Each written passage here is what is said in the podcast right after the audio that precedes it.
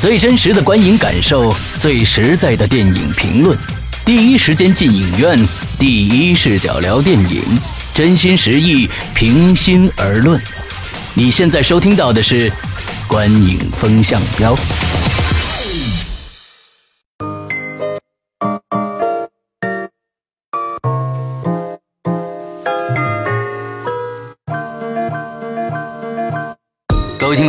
欢迎收听《观影风向标》，我是石阳。我是波米，我是 C Mouse，哎，我们今天多了一位啊，跟上次我们说的一样，我们这期请来一个神秘的嘉宾啊。这个嘉宾呢是 C Mouse 啊，呃，之后呢，他呢他现在的职业呢是我一个非常非常向往的一个职业啊，叫这个新现实主义旅行家。哎，他他就就是经常呢，我们就忽然他发了一条什么什么东西，他已经在这个地球的另一边了，你，这去哪儿去哪儿，而且他去的地方都非常的偏啊，就是有时候去一些鸟不生蛋的地方，我也觉得。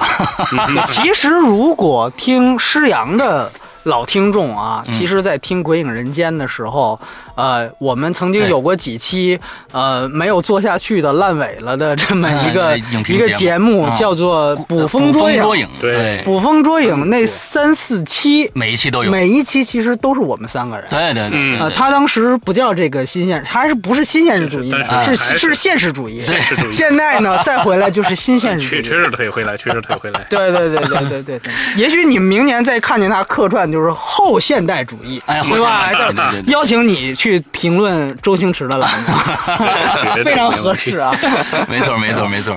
那其实上一次跟大家说了，我们这一期讲的电影呢是这个推拿啊，嗯呃，我们在这个金马奖上大放异彩的一部国产电影啊。是的。呃，为什么要这次要请我们的 C Mouse 来呢？因为这部片子，假假如大家已经看过的话呢，就会发现里面有一些镜头啊，呃，在我们国内是不可能上映的啊。这我们的 C Mouse 看过的完整版啊，你听到没有？完整版专门不干活就去看这个片子，就是为了看完干活了，干活了，看完还是干了点活了。那么首先呢，请波米来给我们介绍一下影片的相关资讯。嗯，推拿呢是咱们国内所谓的第六代导演的这个代表人物龙烨的最新作品。啊、他的编剧呢是马英丽，马英丽呢是娄烨的妻子。嗯然后呢，当然这个电影也是根据毕飞宇的同名小说改编，所以他也是编剧曾经也编搬上过电视剧，电视剧和话剧哦话剧都搬上过，哦对对对。然后呢，这个影片的主演啊、是娄烨的，也算是御用吧，郭晓东、嗯对吧？嗯，嗯对，秦昊这更是御用。秦昊御用。呃，然后梅婷、嗯黄轩啊、嗯这个应该是大家比较熟悉，尤其黄轩、哎这个进来蓝色骨头、嗯黄金时代黄，金时代，哎，然后还有黄璐，这也是国国内所谓的独立电影女皇是吧？嗯这个盲山，大家如果记得的啊话，哎，那个女主角被拐的大学生就是她。对。然后里面我特意要说的是张磊，这是一个非著名的一个演员，应该是非职业演员，非职业演员。他也是本人也是一个半盲嗯哼，啊。然后呢，他凭借在里面的几乎是本色演出，对拿到了金马奖的最佳新人奖。嗯哎，这个也是挺不容易的。然后呢，这个电影特意要说一下，摄影是曾健嗯啊，也是拿到了这个金马奖的摄影奖。嗯这个电影因为摄影，待会儿我们会谈到。对。然后它的这个海外发行，法国的发，因为这里有法国投资，嗯法国发行是咱们待会儿要说的 C Mouse 的这个跟他关系非常密切的一位女士嗯。由她来负责的啊。我不太清楚他在里面的 角色，反正至少知道是环路的经纪人。啊，嗯对对对对，反正整体来讲是这个情况。它是今天也就是十一月二十八号上映的，嗯嗯。呃，据说排片只有百分之三啊，啊。但可以预见这个确实是一个不会太好的票房成绩。是是是是。但是在之前的呃金马奖上，嗯。获得了七项提名，其中拿到了六个奖，嗯。唯一输掉的是这个最佳导演奖，OK，啊。介绍一下，咱咱们都得了什么奖吧？这这部片子，哎呀，我这个临时还真是，呃首先最佳影片奖，嗯。然后呢是最刚才提到的张磊的最佳新人，嗯。还有曾健的最佳摄影，嗯。还有马英丽就是娄烨妻子的最佳改编剧本奖，嗯哼。然后应该是还有最佳剪辑，应该是。嗯，应该是对吧？这个哎哎哎，然后呃，应该是还有一个小奖，嗯对对对，嗯大概这么这么六个奖项。OK，OK 输掉的最佳导演输给了许鞍华啊，哦黄金时代。黄我觉得啊啊，所以我觉得那个奖也不该输是是啊。是是是，对对对，我是黑黄金时代的。对我也是黑黄金时代。啊都在都一样。啊，都一样，黑黄金时代哈啊。那好，我们来通过这个 CMOS 的这个视角啊，我们来聊一聊，就是说，呃，你国内的版本你看过了吗？我没看国内，但我听说了。你瞧瞧，哦，你听说了是吧？嗯。那你你你这里边剪掉了什么部分呢？哦、因为这个东西真的是很难确信。我问了跟这个电影参与的制作人员，然后他们就是说，除非你是导演是剪辑，要不然真的，嗯，即便他时间。啊、是短了多少不知道啊，嗯啊、然后你是看不出什么来的。当然，原来在柏林的情况下呢，是有那个漏点戏，嗯是有漏点戏，是有环路，但是呢，这个镜头也就一闪而过，连我们当时的观众我们都觉得，哎，漏了吗？漏了吗？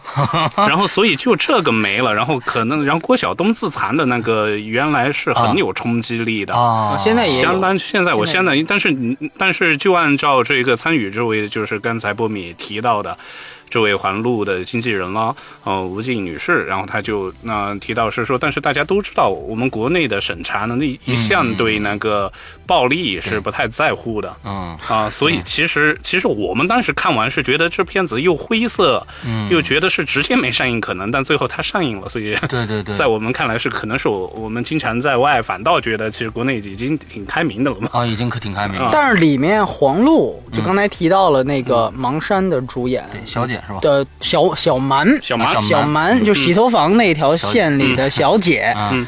呃，她也是有漏点的。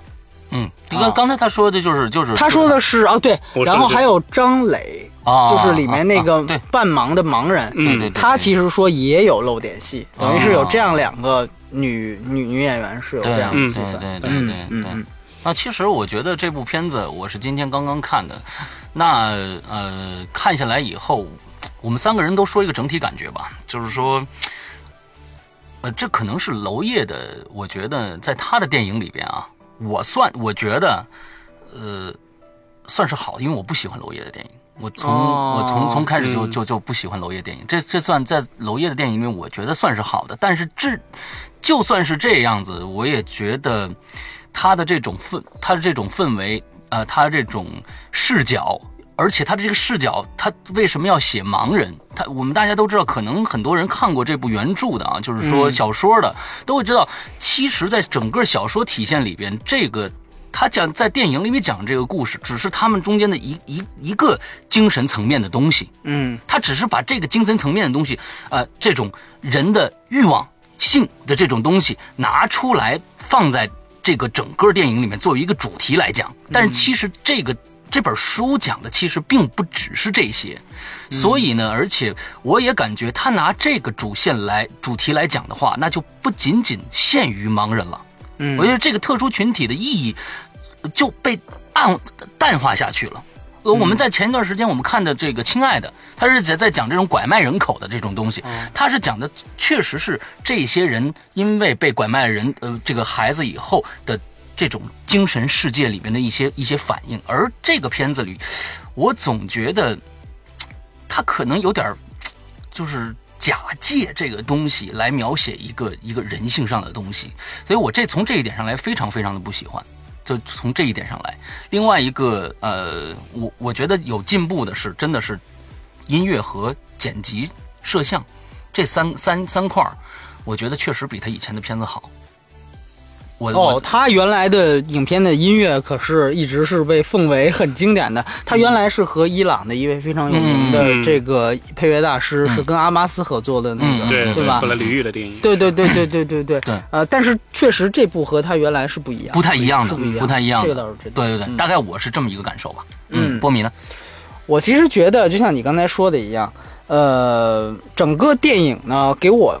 给我的感觉，因为，哎，其实有时候很难讲，就是因为，呃，我也采访娄烨了，所以说，其实我个人觉得很奇怪，就是我因为我。我看的那个所谓媒体场，就是我跟大家说一下，其实有的时候媒体场并不是太好的原因是在于，他就给你，比如在一会议室里给你放一 U 盘啊里边的视频文件，嗯然后他那个会议室还不太专业，那个身子都要扭着坐才能看见电视，所以呢，整个那个。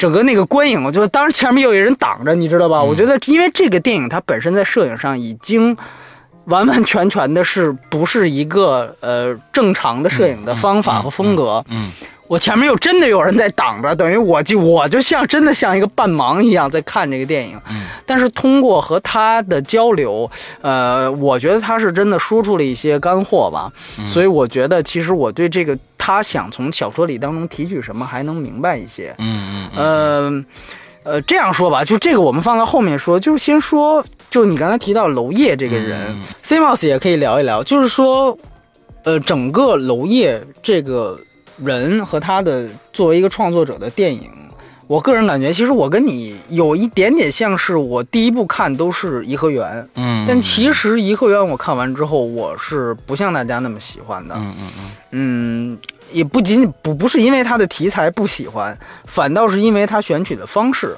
嗯。呃，但是呢，我后来因为有一个很偶然的机会，就是尤伦斯北京的一家这个这也是驻外机构赞助的这么一个一个一个地方，呃，在在七九八，他举办了一个娄烨生涯的回顾展，嗯放了他基本上所有的片子。当时，呃，我我有兴趣把他所有片子捋着看一遍之后，啊、其实对这个人的印象是大为好转的。嗯嗯呃，我觉得，当然它有几个标签，我特别有意思。我原来的一个电影主编他说过一句话，特别有意思。他说那个娄烨的电影里面永远有一个一边做爱一边流泪的女子，说。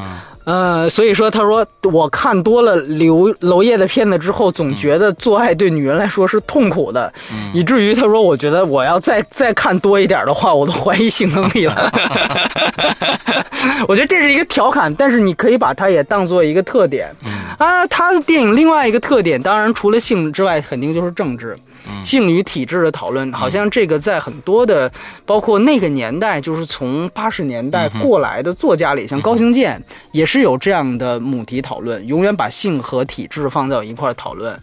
呃，这些都是特点，在这里面呢，你可以发现可能体制东西少了，嗯，但是性的东西仍然存在。嗯嗯嗯嗯。他其实我觉得也是那种有有点感觉像一生都在拍一部电影的那种嗯那种啊，包括还有一个特点，就是他的所有电影都有自杀或者自残的情节。嗯，对对对，所有电影从《颐和园》里面，你看那个从柏林在柏林无缘无故就从楼顶上跳下去的，嗯。啊，你看着是无缘无故啊，你可以去分析他为什么跳，一直到这里面。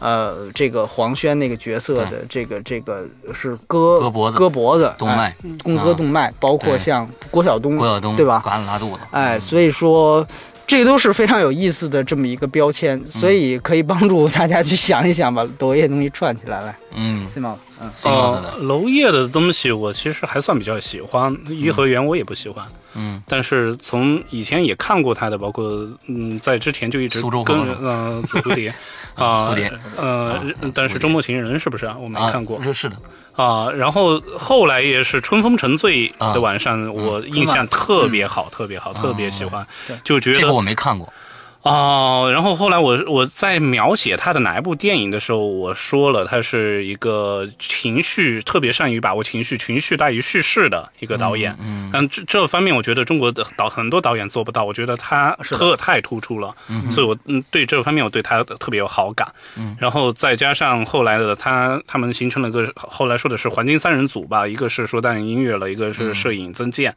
曾健以前剪辑也是曾健吧，以前的，嗯，嗯，这个要看一要下，看一下，对大家先别误导，因为我记得是，然后后来当然他们这些如果是独立电影圈啊，包括一些后来从独立翻身的人呢，都爱用这几个人，包括现在这一次获得最佳剪辑的孔庆磊，嗯。啊，然后然后所以我在呃娄烨对我的呃呃对我形成的，我就觉得真的在如果是我要看这一类型的电影，包括李玉啊，包括娄烨，我真不觉得叙事是个很重要的事情。啊。嗯嗯，然后所以呃，刚才说到体制呢，也是这个东西以前的特征性太明显了。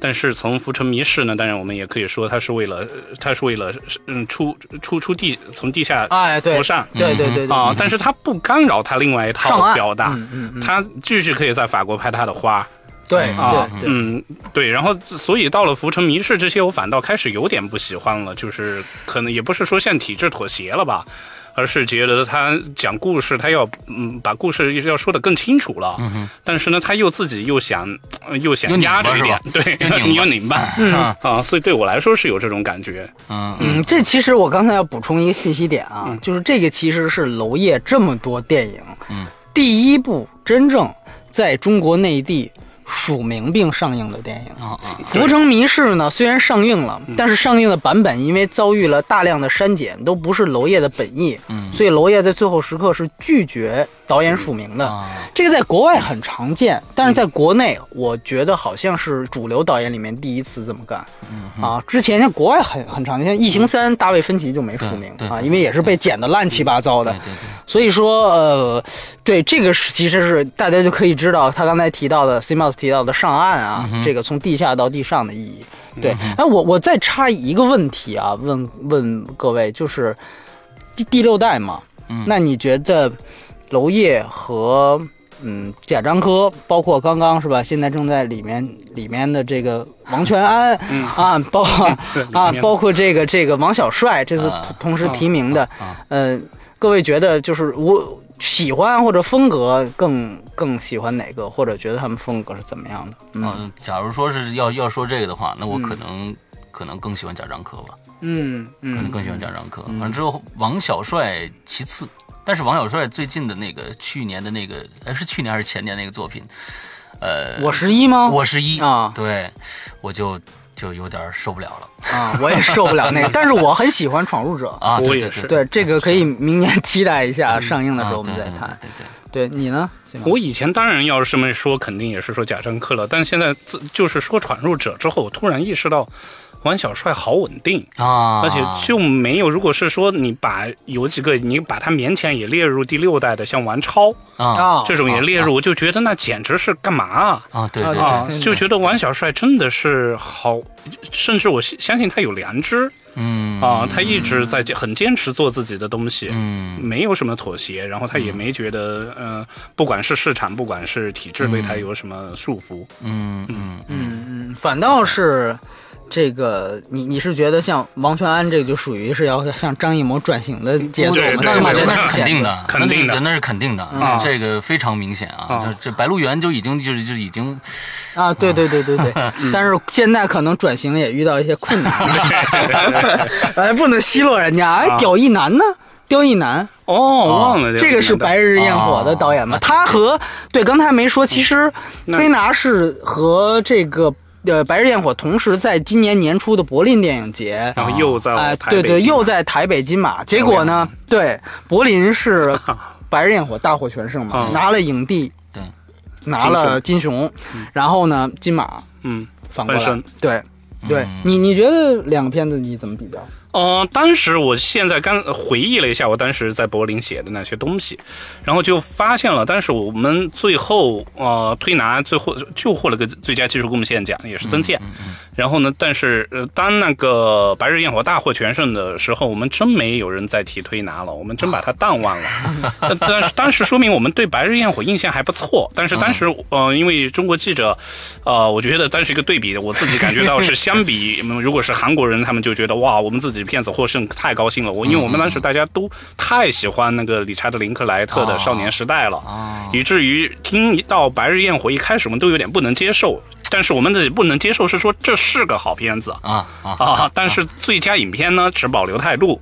然后，所以当时后来我就我就记得呃当时的推拿，因为它更被八卦所掩盖掉因为当时是说那个伊能静和秦昊哦啊有这么一个对对事情对对对这里面那个亮对对对，这里面那个主演啊秦昊是伊能静的，现在应该是未未婚夫了，马上就变成丈夫了啊。嗯！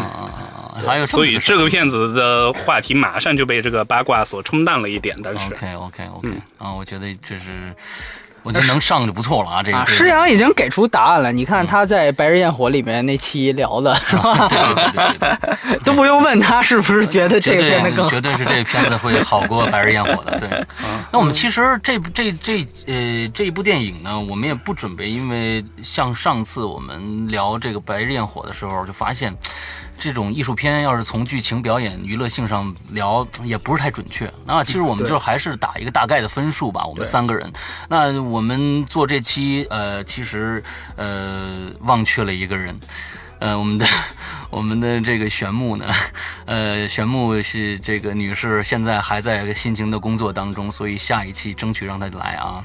呃，让人也保不齐啊。也保不齐啊，其实最近实在太忙了。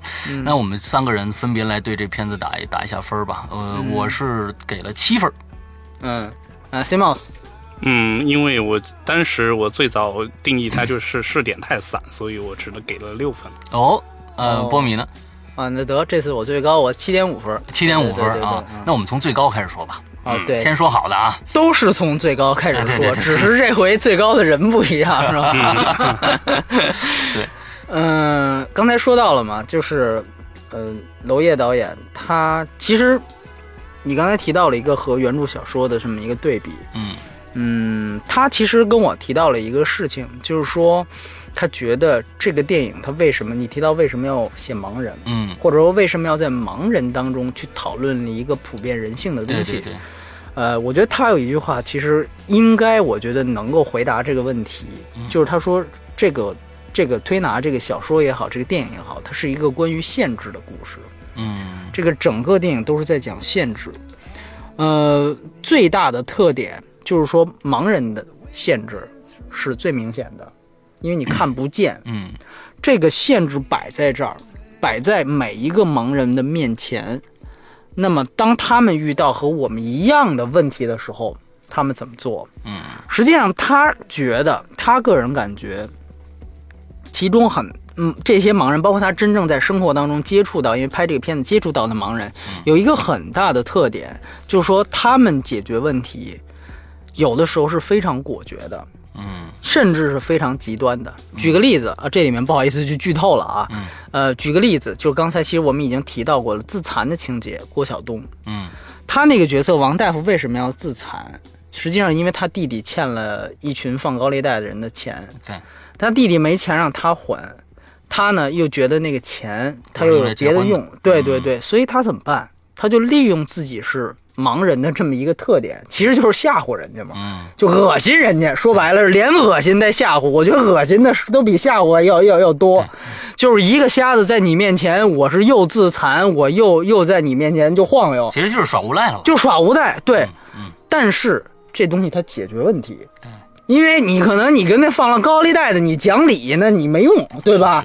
你就是你得比他还无赖，你最后最后解决了问题了。嗯所以它很简单，因为其实这个问题很有意思。我当时在问我说：“你看，你这个片子原来你的电影是讨论体制的，你现在为什么不讨论体制了嗯？”我说，包括我问他，我说你现在怎么去看颐和园那个片子？嗯他就说，像颐和园讨论的这个禁区，现在仍然是禁区。嗯嗯颐和园讨论那个时代，现在他的那些东西仍然不能被讨论。嗯但是他说，我们现我现在之所以不去直面那个东西，是说我换了一个视角。嗯但是我是想说的是，当那个东西不能讨论的时候，那一个巨大的限制摆在那儿的时候，我们该怎么做？嗯他说，这个时候你可以去向盲人学习。嗯嗯，他怎么做呢？可能每个人各施各法，也也可能你看着比较极端，但是好像他解决了问题，他就是一一条出路。嗯哼所以说，呃，我我同意，包括咱们私下里聊的一句话，就是这个电影可能让大家有些人不喜欢或者不适应的原因，是因为他真的没有在说一个让我们看完这个电影之后一起去关爱盲人嗯这么一个主题，他没有这样好莱坞式的普世价值，他没有任何激起大家同情和恻隐的意思，这个我觉得是非常。我觉得非常大胆。你做一个残疾人影片，你记得之前呃 C Mouse 肯定知道，那个跟顾长卫一起做那个《最爱》，那就是艾滋病病人，同时他请赵亮嗯。做了一个纪录片，叫《在一起》，是讲他们和艾滋病人一起工作的片子。嗯。你说赵亮其实也是比娄烨更地下的一一个人，但是那个片子你去看，他最后其实就是想告诉大家，咱们要去呃关爱艾滋病人，嗯不要歧视他们，要这个这个这个给他们恨不得你就得给他们捐款。我这片尾我直接打上这个捐款账号了，嗯、你也不能说这样东西它没有价值，嗯但是娄烨选取了一个并不是这么浅层的博取更多人同情的。这么一个方式，嗯我觉得原因就是在刚才我说的，他其实真的是在说普通人的生活，嗯只是他把一个嗯视障盲人看不见作为一个巨大的限制嗯摆在这里了。嗯嗯嗯，对对，这个是我的一个一个看法。嗯 OK OK，那我我想嗯咱们从这个本影片的意义里面跳脱出来，我想聊聊就是说，呃，给七分的这个道理是因为。我觉得里边有很多人说啊，这片子拍拍的太晃了啊，这个 完全完全没有任何的这个章法了可言啊。但是我觉得它里边这个毛玻璃的这种拍法啊，毛玻璃这种拍法，完了之后加上这个一明一暗背景的一明一暗这种拍法，对对对这种我觉得表现一个盲人的心理，而且那段的剪辑就是那个，呃，黄轩的那段，他他一般就是用黄轩这个视角来表现盲人的这个，因为他最后他就能看着了嘛。哎，对对对对对，他最后能看着了，所以他就用这种方式来表现他的他的这种这种呃视角这种感官。之后他的音乐在那一段，我觉得我给我的震撼非常非常的大，那种心理压力，尤其是他最后那个他进去找那个那个洗头房那小姐，发现他跟另外一个男在里边，就那一段他被打了，对对对对对才造成他能又能看到了，对对对那一段的呃摄影加上还有整个的音乐的这这个这个氛围烘托，我觉得这是我看这个片子的最大亮点之一，这也是我看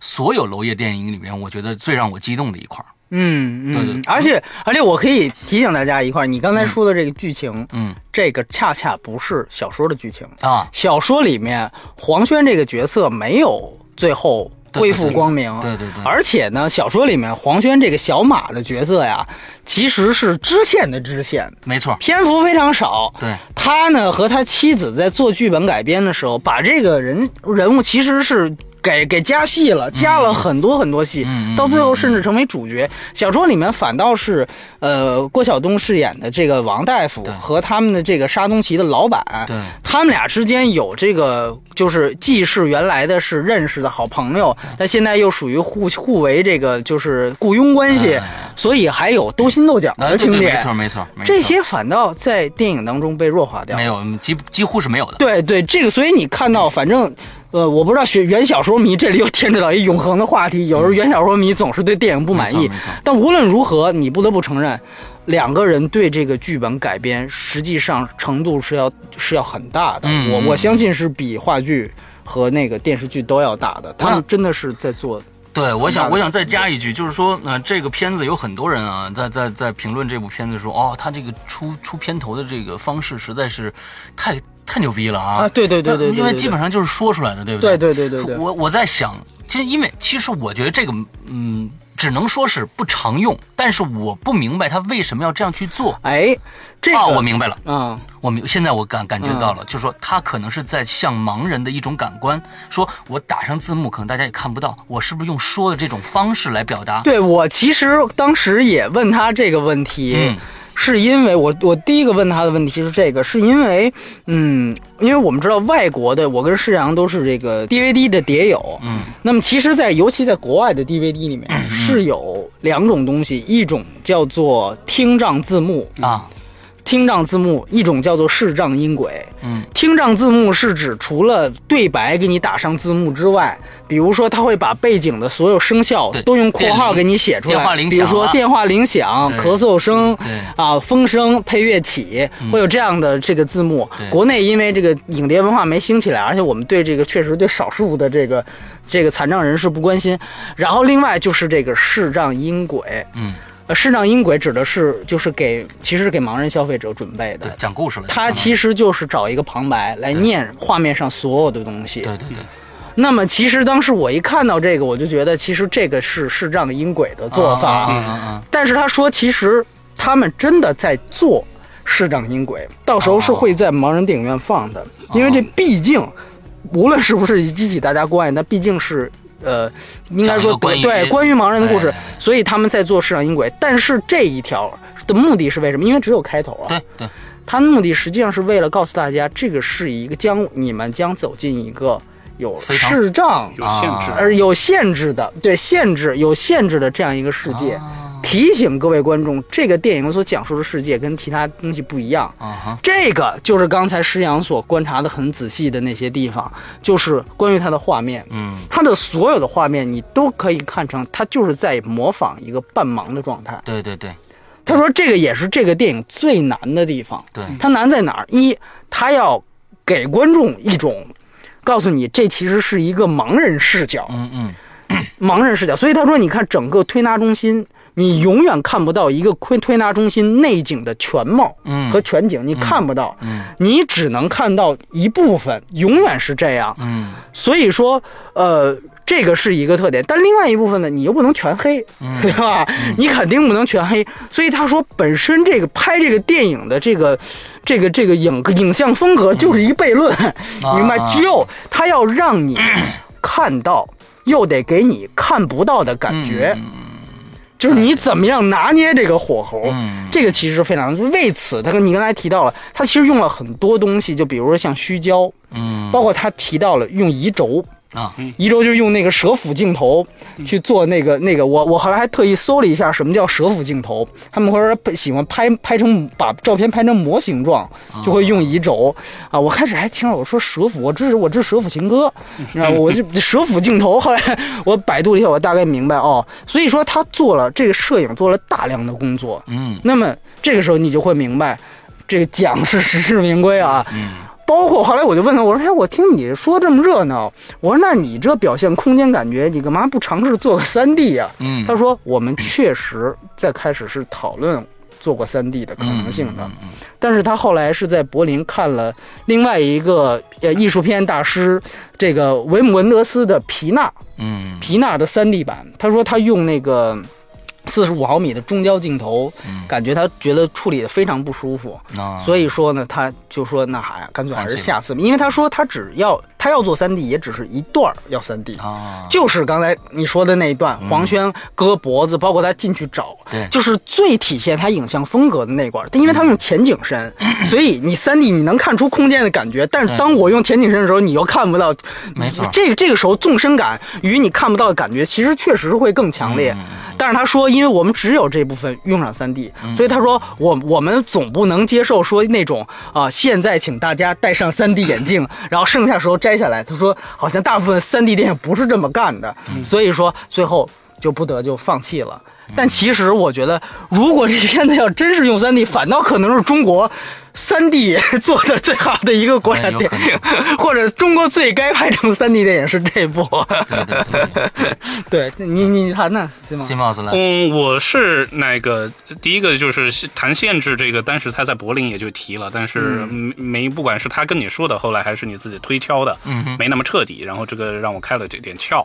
然后，然后其次就是他对那个皮娜的不推崇，我反倒觉得好奇怪，这么好皮娜的三 D，在我看来，呃，在我看来是艺术片找到了新的出路了。啊啊，我当时很赞美呃文德斯这么干，然后嗯、其次就是我当时很兴奋的是无聊，然后我就去大众点评搜沙宗奇盲人推拿中心，真有了，然后在南京，然后还有团购。嗯嗯嗯嗯嗯，然后这些方面都还挺让我惊喜的。你去没去吧？你就是 我去过这么多年就没去过南京，哦，然后嗯你去的是洗头房那条街是吧？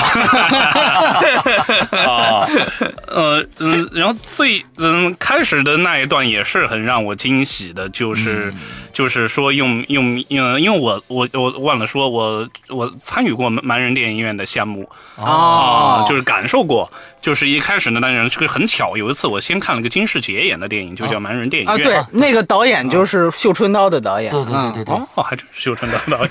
啊，怪不得金世杰也演绣春刀。那个片子挺一般的，但是他后来跟让大家感受，让他们去看那个呃北野武的哪个片《花火》。啊啊！然后他就是他在那解说音轨，我觉得哎这还挺有意思。结果第二天还是在尤伦斯电影中心，嗯呃艺术中心，然后就参与了一个一个叫什么红，我忘了那个呃公益组织的名字，嗯他就是要让观众蒙上眼睛去体会这个盲人是怎么看电影的，好像是放了两部片子，还是。嗯，做的节目做的游戏也挺有意思。先是做游戏，就每个人蒙着眼睛，然后嗯、然后编自己编剧。比如说，哦，我一开始可以说一个在在在一片白色的漆黑的房间什么的，一个接一个的，然后就放了包括呃《文山使女人》在内的三个电影片段，然后让我们感受。呃嗯、在没有呃看不见呃光的世界里，呃是怎么能能够理解一个故事的？我真的觉得好艰难。是啊，所以对于开头的这个处理，我是很惊喜的。但当时，嗯，在柏林看电影的时候，有一个也是你是觉得就是推拿的开头对推拿的主就是这个说出对，我觉得又有那种我们八十年代广播剧的感觉。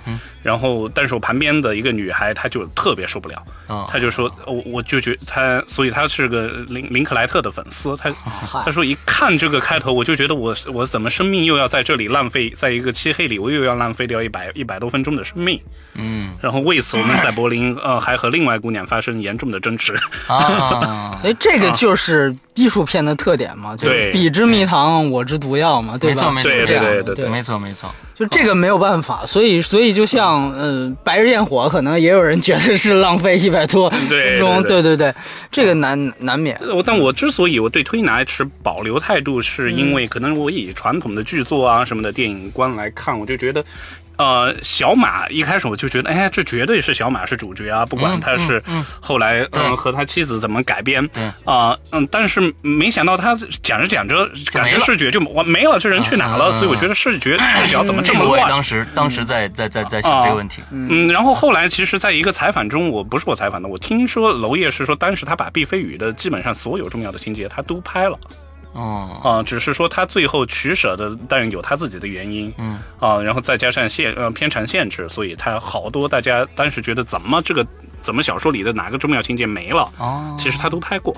哦。啊，这样子，嗯。对他，我觉得他讲了一点，就是说，他说小说是必须得先给你介绍，嗯。这是一个什么样的推拿中心，然后他们有什么样的人，然后再去讲他们各各各种各样的故事。而且小说毕竟小说，小说是以人物来的，他对每一章对是一个人，对对呃以对。这个人来看所有人，对。呃另外另另外一个人看所有人，他是以这样的一个一个一个形式来的，电影它就要面临一个做减法的问题嘛。嗯嗯嗯。那么，当你去去做这个减法的时候，他说，其实我们所做的这个前提就是假设沙宗奇这个东这个地方已经存在了，嗯。就像他说的一样，大众点评一搜都存在。可能说电影之后，他说，但那我就不知道了。那你不可能今年电影才上映了啊？对，电视剧之后，嗯。其实是这样，就是他说，假设摄影机已经存在了，嗯。这个摄影机就像一个人一样，嗯它基本上就是要达到一种状态，就是我看到谁，嗯。抓到谁，嗯。我看到这个故事，然后看到一半差不多我就走，嗯，然后我我来到另外一个房间或者另外一个世界，它其实就像。哦，如果比个举个不恰当的例子的话，它其实就像在第五维度空间里的马修一样，啊，他就是那样一个视角。我嗯。我钻到这个屋子，目睹了这一天发生的事情，然后我再随便飘飘到哪儿，我再看另外一个，看起来就是一个散散的样子。嗯哼嗯哼。但是只要我把这个整个的这个这个我要说的这个内涵说出来了，嗯。我他觉得这哦，OK，这个电影它还是完整的，所以可能在叙述上，它确确实实像你提到的，是有这样的问题，或者是不一样的地方在。嗯。对对对，嗯，对对对，那那我觉得呃不这个还还。C mouse，那我觉得这个 CMOS 刚才说啊，他们在这个当时在柏林发生了一个争执，是吧？嗯，那个是关于什么样的一个争执呢？就默默的就被一个喜欢这片子的姑娘拖黑了呗，就已经知道这种地步。这个这个我们是我们要来呃找 C Mouse 客串的另外一个原因。他去的国家和这个遇见过的姑娘是一样多的啊，所以说遇见过遇见过。遇见，对，所以说这个也是非常有意思的，就是在他的圈子里面，确确实实会因为对一部电影的好或不好而拉黑一个人。嗯，对吧？所以说，呃，你谈谈当时的经过是怎么样？嗯、就没想到啊，就是觉得看完一个电影，然后你们俩人是认识的，认识认识，但我都是和另国内的，对呃，有一个是在长期在欧洲的，然后我和一个姑娘，呃，这都是中国人，啊都是中国人。然后呢，我们特别喜欢林克莱特，然后就、就说这个看完感觉就是自己也是这么长大的什么的。然后呢，不不喜欢少年时代，也说不上不喜欢，就特别推崇呃娄烨的姑娘呢，就觉得好恶心，这是话说的。跟这个美国人的成长跟你们有什么嗯屁关系？我们都是颐和园下成长的。对我怎么就没有什么呃哈利波特首映式戴面具的经历？嗯所以就觉得你们这些就是嗯装模作样的家伙哦啊，然后就彻底脱黑，也就这么一点事。但这样 C Mouse 你确实没有这样的经历啊！这个《哈利波特》首映式的时候，你已经长大了呀，对吧？对，所以呢，我们在前期的做的所有的节目中，我们好像只只发生过一次争执，那就是在超体的时候啊，这个哦波米和玄木发生了争执。基本上我们所有的观点还是可以，也不算争执啊还可以苟同的，你知道吧？呃，所以呢，就是真是没碰到什么太大的一些呃跟自己这个想法太大的一些呃背道而驰的东西啊啊，对对对对那是比较幸运的，比较幸运的。其实我们上一次前两期节目已经说过了，这个波米前前段时间去这个我们的啊金马金马奖呃，呃想呢，我们在这一期的结尾的时候呢，我们聊一聊金马奖的这个波米的一些见闻吧。哎呦，这个其实我这个真对不起大家，我没法像多伦多或者是戛纳一样给大家整个真是一口水不喝的说这个二三十分钟、嗯一一个多小时，因为确实有。首先，台湾其实大家都很熟悉啊，嗯这个就是中国不可分割的一部分啊，嗯是吧？这呃，同时呢，就是确确实实，呃，这个金马奖呢，它本身是个奖，嗯它不是一个电影节，影节虽然它之前有影展，但其实跟这奖呢关系不大。嗯，它并不是说在影展上，呃啊也也是放会放竞赛片，嗯但是呢，他毕竟还是以一个奖的面容嗯出现在世人面前。嗯，嗯，而且这个金马奖很有意思就是一个晚。会哈。嗯呃，对他金马奖很有意思，他在晚会这个形式上很像奥斯卡，啊，他把它包装的有红毯啊，包括这个这个金马奖主持人也很重要。我们知道他请过黄渤当主持人、嗯啊，之前像呃小 S 啊、这些台湾的著名知名的这些主持人、电视电视的这些人。都都做过主持，但是本身呢，它的这个评奖机制呢，又是学的欧洲三大电影节，嗯嗯是评审团制。啊，也就是说呢，每一个每一届跟每一届主席和评委都不一样。嗯然后呢，只有十几个人，嗯哼所以这个其实是我们之前介绍过的三大电影节的这么一个水平。但是呢，本身呢，它又是一个奥斯卡式的颁奖礼，嗯，所以这个必然也会出现一些争执。像我估计，要是影迷的话，最近应该知道，巩俐在这个失去了这个这次没拿到影后之后，炮轰了金马奖，嗯。说他们不专业，而且 low，、而且这个这个业余，呃，这个当然，我觉得如果真是他本人说的话，是有点小家子气啊。哎你不输一般输了的不好这样这说，种级别的游戏，对对对，但是呢，呃，这个其实也是反映了一个问题吧，就是刚才所说的这个问题，包括因为呃，在华语圈吧，确实是有意识形态这个东西存在的。嗯哼呃，怎么讲呢？就是台湾、香港、大陆。大陆别说了，这金鸡百花现在基本上就是废了。嗯啊，因为这得是主旋律 电影才能是吧？就是哎，对对对对。然后呢，这个香港呢，它其实是保护的更厉害，因为你这个电影如果要没有香港的投资人或者是主创参加的话，这个电影根本连报名都报名不了。台台湾金马在我看来，相对于金鸡百花和金像，已经算是非常非常开明的一个电影对电影节了。嗯但是也不是说他们一点问题没有。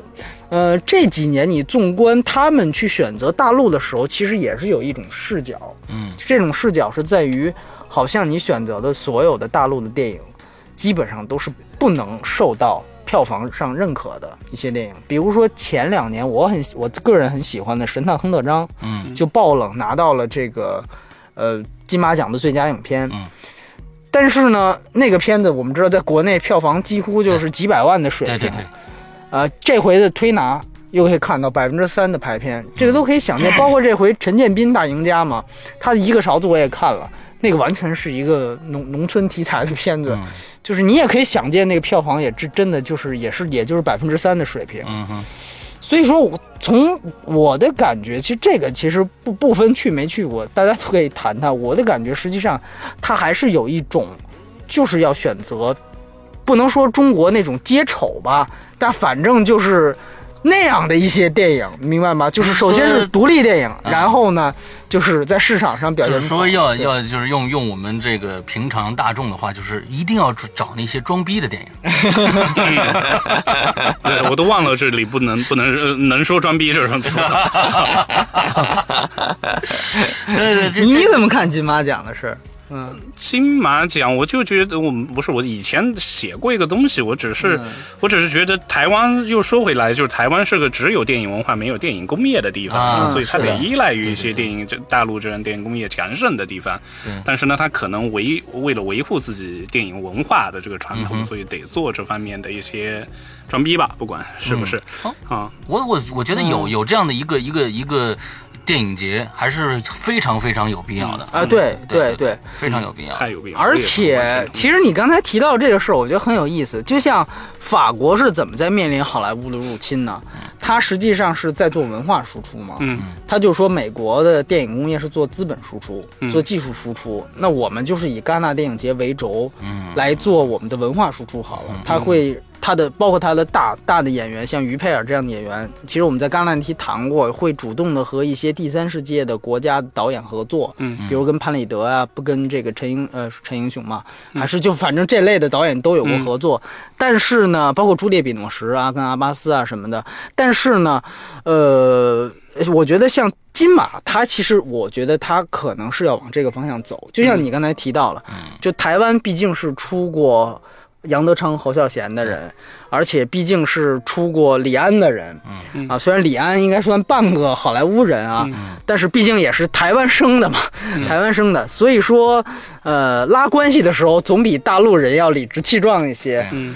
呃，他们有这样的中国可能确实大陆还无法匹及的，在一一定某一个角度无法匹及的电影人的话，确实是有有这样的一个资源，是可以去做文化输出的。但这里就有一个问题，就是他们说，就巩俐说，就是那个意思，就是为什么非得要把。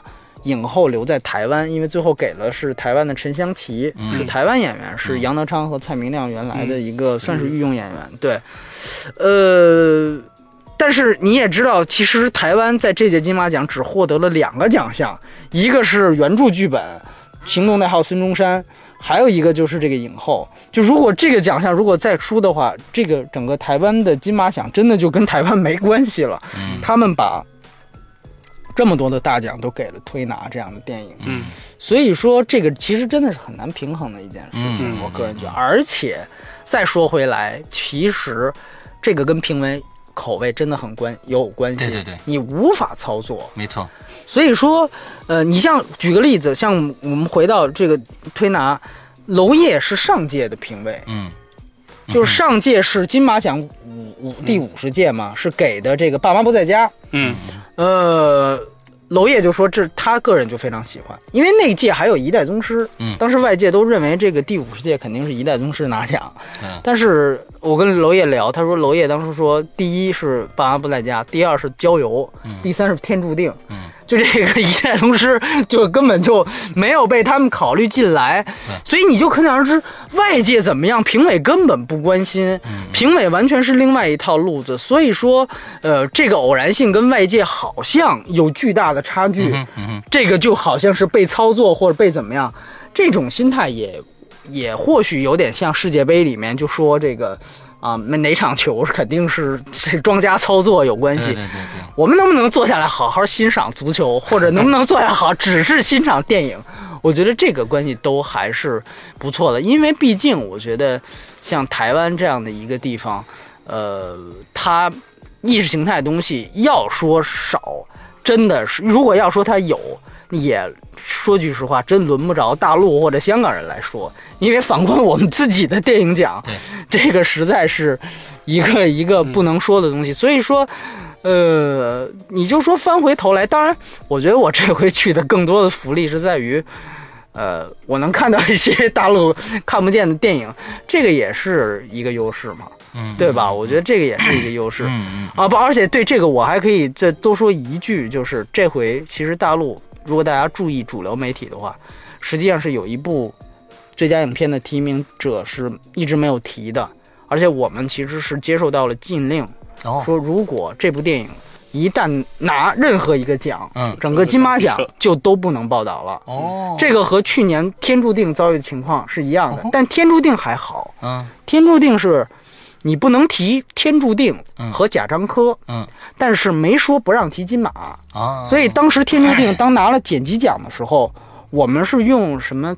山西籍导演 最新影片获金马最最佳剪辑，后来又拿了一个美术设计。我们说不能老山西就换一个小武导演，哎，这个就秀斩获什么，就是玩这个文字游戏。然后后来这个咱们这个是吧，政府部门当然这个买的哪有卖的精是吧？哎，魔高一尺，道高一丈，结果呢这回是直接就如果拿奖，这个片拿奖不能报，什么片子呢？叫 Kano。K A N O，哦，哎，这样一个片子完全没听说。完全没听说过是没吗？没听，这个电影是台湾有史以来应该是投资最高的一个电影。啊然后它其实为什么被禁？嗯它讲述的是在呃日本全面已经九一八事件爆发之后，但还没有发动全面侵华战，也就是七七事变跟九一八事件之间，嗯。就三几三十年代的时候，呃，日本是有这种包括殖民地在内的一起的这种。棒球的这么一个、啊。一个会，其实就跟咱们全运会差不多，但他们只是有棒球世界杯嘛，嗯。就是是日日日本的这样的一个一个一一个杯，然后呢，其中有一一支棒球队棒球队是代表台湾来参赛，嗯。然后呢，呃，里面呢还有其他队，比如说大连工商业，这个是代表满洲国来参赛的，嗯。哎，然后还有日本本土的，比如横滨啊、东京啊，这个就是日本本土了，来参加。最后呢是呃获得了很好的成绩的这么一个电影，嗯嗯呃，本身是一个体育题材，嗯。但是呢，一来呢就是这个背景，你知道吧？它是哎，二来呢是它其实讲的呢是台湾，因为我们知道这个台湾人的构成很复杂，嗯，呃，这这个在这个呃郑成功之前之前。这个在台湾住的人叫原住民，嗯哼。然后呢，随着郑成功去台湾的人呢叫本省人，嗯，然后后来随随着国民党去台湾的人呢叫外省人，嗯，呃，他呢基本上讲的就是本省人和这个这个原住民，嗯，然后组成的一支呃基本上乌合之众，然后呢，呃来了一个日本教练，嗯哼。基本上呢哦里面还有两个日本队员，嗯基本上呢就传承了这样一支队伍。啊，然后呢，这个日本教练看到了这各种人种的优势，啊最后利用利用他们的优势，获得了反倒比纯日本人队伍更好的成绩。嗯，比如说说高山族的人能跑啊什么之类的，哎，这是非常有意思的一个题材，是非常有意思题材。但是呢，咱们这边就解读，你这个基本上就是宣传这个大东亚共荣啊。嗯，你想想看啊，对吧？高山族是吧？这个汉汉族人，嗯对吧？再加上这个日本人，嗯传承一支队伍，嗯哎，能够百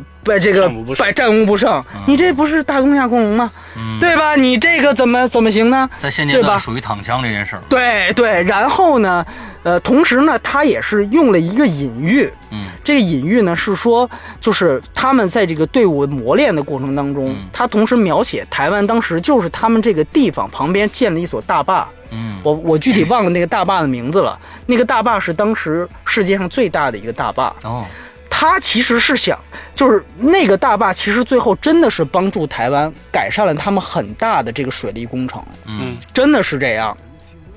但是呢，这个咱们就认为这等于就是美化日本殖民时期啊。啊，就是日本殖民的时候，应该是不干好事儿的呀，嗯怎么还能建大坝呢？建完大坝，说最后这个好多的农田呀什么的，就全都呃比以前肥沃了，嗯这不是扯淡吗？这就美化呀，对吧？但其实他是要用那个大坝来说说明，就是当大坝建成的时候，这支队伍也就建成哦了。他等于是用这样一种平行剪辑嗯来比喻这个队伍就像一个大坝建成一样。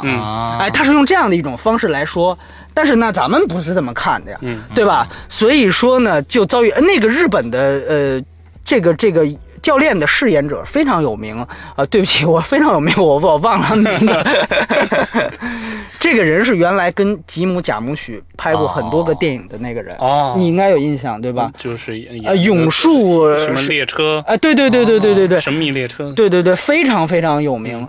呃，他应该也算是日本的原来的文青界的一个，呃，他还这次第一次是一个日本人获得了影帝的提名，嗯获得了这个金马影。因金马在这之前好像没有外国人拿到过影帝的提名，他是第一个，哦他是第一个。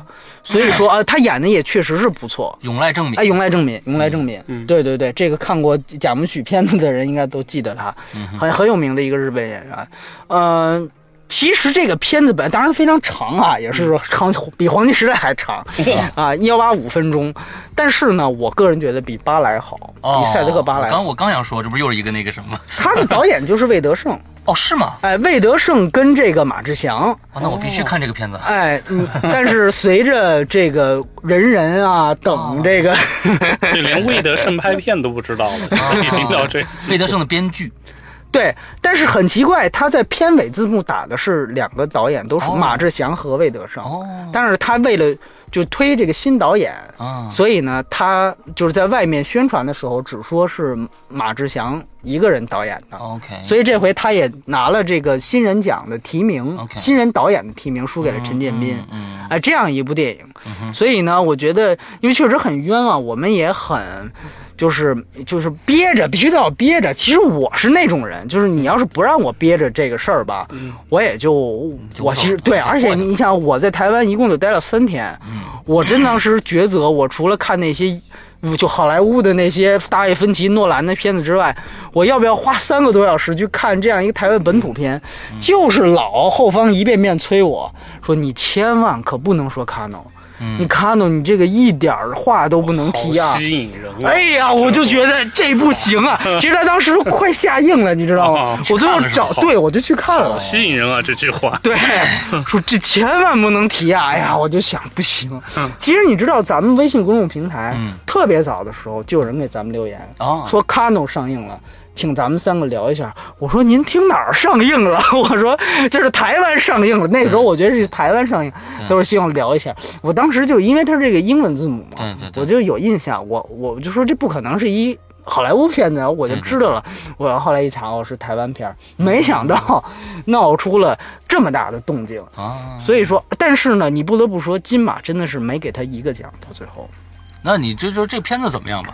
呃，我就是觉得比巴莱好，但它也不是一个很完美的电影，嗯嗯嗯嗯，只能说它其实还是很好莱坞式的，就那种励志。没没错，一个球队，对你一个球队怎么样去往上冲，这本身就是，呃，可能跟火的战车，其实我不太喜欢火的战车哦我，我最讨厌的奥斯卡。对，基本上就是那个路子。嗯啊，但是呢，它有这样的点，意识形态点。其实我带这个去看，我也觉得就比原来有意思多了，你知道吧？这哎，这大坝我得盯着点看。对，其实还好，对对，其实还好。但是呢，我个人觉得，呃，不至于被禁。然后呢，也确实是一个可以看的电影。嗯哼，台湾你也不得不说，别管它是不是有没有工业还是作坊，每年还能给你哎，七拼八凑的，反正给你凑出一部来，好像都和魏德胜有点关系。反正，对，我觉得这个是是不不不容易的。对，两位呃有什么喜欢的今年拿来的台湾我？刚刚接受到的一个，刚才之所以手机响了一下，是因为有一个爆料，哦。就是说是巩俐的这个事情呢，其实是一个机制的问题，就是嗯，最一共有十七个评委，啊。呃，但哦终审评委是六个，对啊那终审评委巩俐如果是按照个他把这个当做三大国际电影节，那终审评委说的算数，肯定应该觉得。但我不知道他们是怎么计票，是有权重还是说十七个十七票？让让巩俐其实获得了终审的六个的四票。哦哦，大多数的，嗯，啊对。但是如果他把它放在十七个，我我就不好说他是获得多少，就不知道了。哦，确实是哦，对，确实是这样。因为娄烨补充一句，娄烨刚才我们说去年，娄烨其实是复审评委，嗯不是终审评委。嗯所以，但是你看娄烨，他也等于是不仅参与了，而且像他算是一个比较有话语权的导演，嗯哼他一一言九鼎的说。而且像去年我了解到的，因为去年的主席是李安，啊，对，李安他这个这个这个就是存在一个什么问题呢？像忠臣里面有李冰冰，嗯，他们后来说李冰冰完全就是为了想以后上李安的戏，嗯所以就是李安投什么，他跟他跟票，嗯，就基本上是这样的一个态度。虽然投票是最后是匿名的，嗯，但是你每个导演在每个评委在阐述自己喜欢哪部片子的时候，这个大家都是向大家说的。对，所以当时李安他其实是明显支持郊游的。嗯所以其实这里面其实就有像李冰冰，你也可以想而知，他一个演员是吧？也，呃，我当然我也不是要黑他，反正就是你就能想想见，就是呃，他看过多少部电影呢？对吧？撒娇女人最好命嘛，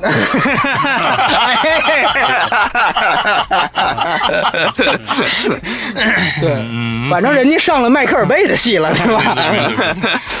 反正甭管怎么说吧，就是这个机制确实是，嗯，你你看你怎么讨论，就怎么怎么说。这里这这回又说是陈冲，是因为说陈冲跟巩俐原来就有梁子啊，因为他俩确实算是大陆应该说那一代双峰吧，我觉得。说抢过角色嘛，对对对对，而且两人地位又差不多，他们就说李安就这个叫叫什么同行相忌，啊，李安不选王家卫，嗯，因为这两个基本上是都拿拿出来谈的人，对，对吧？所以我选一霸王不在家。这属于一上台是我最大愿望，就是想跟李安导演握个手。你这个，你选一这个，你出来就绝对就威胁不到我，对吧？所以，所以有人会这么阴谋论。那陈冲不选巩俐，好像也是有这么一个。所以，嗯、供大家娱乐嘛。台湾也是一个不仅制造电影文化，也是制造娱乐话题的。对对对，这个其实就就出了，但是还是说回来，因为我们的所有电影嗯和电影节，嗯，都比人家晚，嗯，所以必须存在一个问题，就是可能就是拿来主义的问题。可能就是会有这种像金马这种啊、晚会和包装形式是奥斯卡，但是内核又是欧洲三大的这种，它就会有这种冲突在里面。对对对这个这种冲突其实真的就像台湾本身一样，它其实是有很多日本的这个这个影响。你不得不说，殖民了半个世纪，对他们这个已经不仅仅是负面影响了。嗯嗯就像我为什么不喜欢赛德克巴莱，就是像他的原因，就是因为我觉得他视点有些混乱。啊就他既想表现，呃，这个原住民抗日，这个巴莱这个民族抗日，但实际上又想说，其实日本是代表文明的那一方，嗯啊、实际上是对野蛮的这一方的一种文明的普普普世。嗯，这个东西我不是说它完全没有这个作用存在，嗯。但是如果一个更好的导演和一个更好的剧本是可以把它辩证的给它统一在一部电影里面的，嗯。但是他就不是，他是一会儿拍日本人是好的，一会儿又是樱花呀，又是这种，呃，他就会形成一种比较混乱的视角。嗯哼，所以说，这个我觉得也就像他的电影节，也就像它这个地区。所呈现的样子。对对对对对对对，嗯，OK，那我们今天聊了这么多啊，呃我们可能在以后还会在呃在别的电影里面的话题里面插入一些呃其他像今天这么长的一段这个这个、呃、关于台湾的电影的一些一些东西啊。那我们今天非常感谢这个我们的 C Mouse，嗯，千里迢迢啊，对他马上又要去这个意大利和德国，是吧？嗯对对对。所以就是太平轮，大家就又看不到，又看不到对对对对，而且他姜，文也赶不上了。啊对对对。所以呢，大家可以去那个微博上关注一下 C Mouse 啊，就是海老鼠的意思。对对，嗯，C Mouse 可以，呃，他的去的地方有很多。假如说呢，有一些人想去一个什么什么国家啊，啊，去很偏的地方啊，一定就找他问一下那个地方好不好玩，或者怎么样，应该预预注意什么东西。呃，我我们也知道他前几天，呃，前一段时间在在哪儿来着？希腊的一个岛哎，在，希腊一个岛上，就因为受了这个 GPS 的骗，完了差一点就坠落悬崖，是吧？开着车差点坠落悬崖，我的天哪！这是他们他的这个旅游经历有非常非常多的呃这种惊悚元素在里边啊。那天我对们《鬼影人间》也采访了一下他，一定一定，你你去过得有六十多个国家了？五十六，五十六。五十六，你看五五十六个国家，五十六朵花，碰到了多少个姑娘啊，对吧？OK OK，那好，今天的节目到这儿结束，祝大家快乐开心，拜拜，拜拜。